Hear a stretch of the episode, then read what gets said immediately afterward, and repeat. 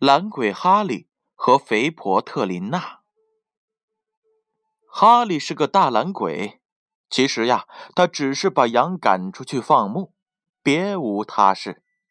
不过每天放羊回家后，他总要唉声叹气：“哦，这活儿实在是太累了，成年累月的都要去放羊，太乏味了。”只是到了秋天才能休闲片刻，要是能躺下来睡上一大觉，该有多好啊！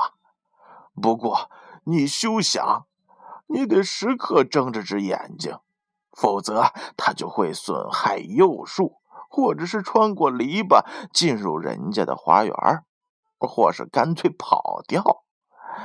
唉。人怎样才能坐下来逍遥逍遥呢？他于是坐了下来，绞尽脑汁的想着，希望能卸下身上的负担。他就是这样漫无边际的想着，忽然他眼皮一眨，大叫道：“呃，哎，有办法了！肥婆特琳娜不是也有头羊吗？”我何不娶她为妻？这样她不就可以照看我的羊了吗？我也不用再自寻烦恼了。哈利马上从地上爬了起来，拖着疲惫的步子，径直穿过大街，来到了不远处的特琳娜父母家。他直截了当的向他们要求把勤劳善良的女孩嫁给他。特琳娜的父母也没有多犹豫。心里想：“物以类聚，人以群分嘛。”于是便同意了这门亲事。肥婆特琳娜就是这样嫁给了哈利。她每天都要牵着两头羊去放。这一下，哈利可好了，他不需要再干活了，成天无所事事。他有时也和妻子一起去放羊，并说道。我偶尔去一去，为的是将来休息的更多，否则人们就会觉得麻木的。然而特琳娜拦起来，也绝不亚于他。哈利宝贝儿，一天，她对丈夫说：“哈利宝贝儿，我们这么辛苦干活，这是何苦呢？简直是在虚度年华嘛！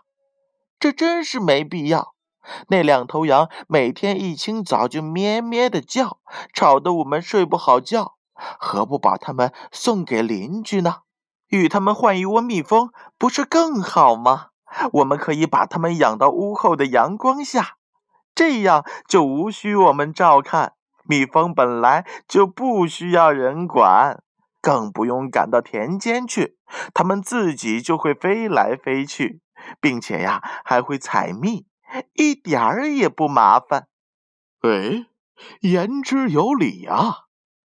哈利夸道：“我们说做便做，加之蜂蜜比羊奶更好吃，更有营养，而且呢，保质期也更长一些。”邻居拿一窝蜜蜂换来了两头羊，心里可是喜欢了。蜜蜂每天忙着飞来飞去。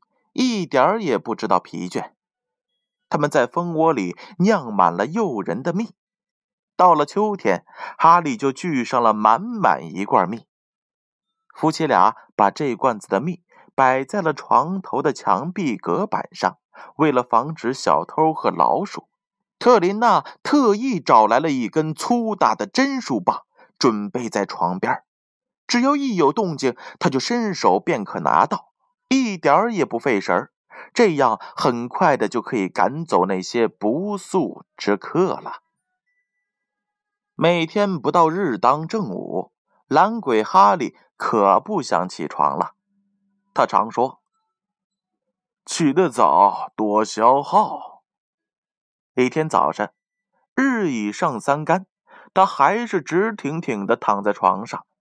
这时，他对妻子说。女人喜欢甜食，你常独自一人偷吃蜂蜜，趁你还没有喝光，不如拿它换只带崽的鹅来。不嘛！只听他妻子说：“我们身旁又无儿无女的，谁去放鹅呀？难道你要我去不成？可太烦人了！你，你想小家伙去放鹅？哦，简直太荒谬了！现在的小孩可没有那么听话的，他们只做图新鲜的事儿。哎，就像那种小孩，哎，本让他去放牛，他却追什么三只山鸟。哼！只听特琳娜说：“如果他敢胡来，不听我的话，我就用棒子敲他一层皮下来。”哈利，你说呢？他面红耳赤的大叫道，顺手操起了那根赶老鼠的根子。瞧，我就这样收拾他。他伸手一敲，不巧的打着了床头的蜂蜜罐，罐子猛地撞到了墙壁上。碰个粉碎，甜美的蜂蜜洒在了地上。带刺的鹅就躺在这儿了。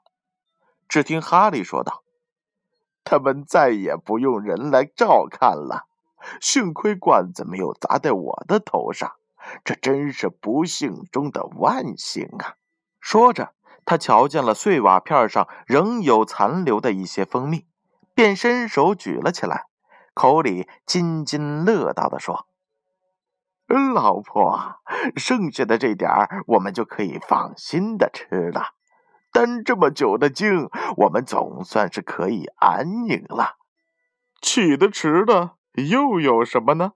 反正大白天的又够长。”太对了，特琳娜应和道：“我们总会有出头之日的。”你也知道，有只蜗牛曾应邀参加婚礼，可是等别人的孩子都生了下来，并要举行婚礼时，他才赶到。到了屋前呢，却一脚跌下了篱笆。他不是口中还说“欲速则不达”吗？这就是懒鬼哈利和肥婆特琳娜的故事。常言道：“不是一家人，不进一家门。”这一对夫妻可真够懒的，不过我们千万不要向他们学习，一定要勤劳再勤劳，只有这样才能收获丰硕的果实，也只有这样才会健康快乐的成长。哎呦，宝贝儿，时间不早了，赶快上床，乖乖的睡觉吧，让我们明晚再见。